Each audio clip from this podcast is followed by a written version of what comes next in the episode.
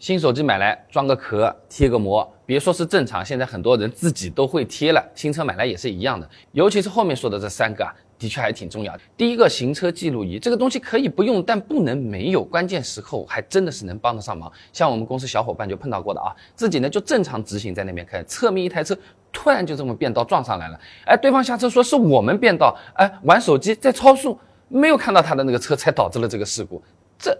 很难受，小伙伴这台车子没装记录仪，哎，只能让交警啊去调路口的监控，大夏天的耽误不少时间。哎，好在最后路口这个监控的确拍到了，那证明了自己的清白。那如果有记录仪，一下子就能看清楚。那如果监控刚好这个地方是死角，对吧？那同样的案例网上也是有不少的，看着甚至是有点气人的。前面的这个车子呢挂了个倒档撞到我们了，还说我们追尾了。这种时候有记录仪啊，哎，自证清白就显得特别的有意义啊。而且现在呢，不少地方啊举报交通违法，它是有奖的，碰到那些。不守规矩的车子是吧？远光灯照你的啊，乱插队的这些，你你下车和他打架就变成我们自己不对了是吧？你举报一下，哎，说不定行车记录仪的钱都给你赚回来了啊。那第二个要加装的呢是除甲醛啊、除味道的这些东西，对车内总挥发有机化合物，哎，简称是 TVOC 啊。哎，确实是有个推荐性国标的，但国标的测试温度呢，它是二十五摄氏度。那也许国标它的确是合格的，但是你夏天暴晒一下，车子里面随随便便找个地方都是七十到八十摄氏度的。那这个时候 TVOC 含量。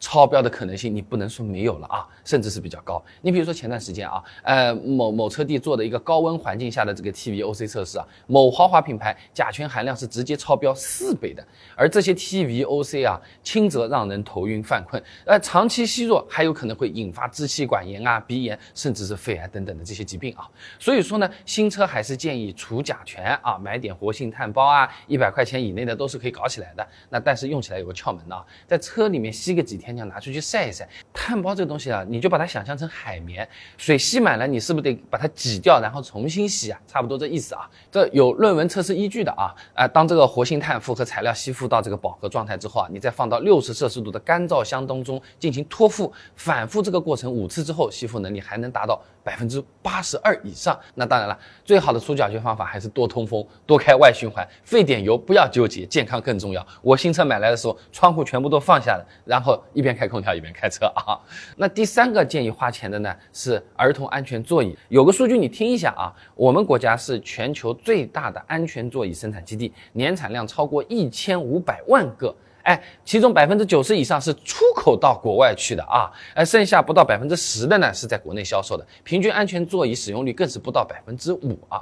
那很多家长朋友会觉得啊。抱在那边好了，没事啊。哎，小伙子乱跑乱跳的，我都能抱得住，坐上去就哭啊。那我孩子就抱抱嘛好了，买回来也用不上，那也闲置嘛。但其实啊，安全座椅啊还是非常重要的。小孩子和大人的生理结构本身差别就是挺大的。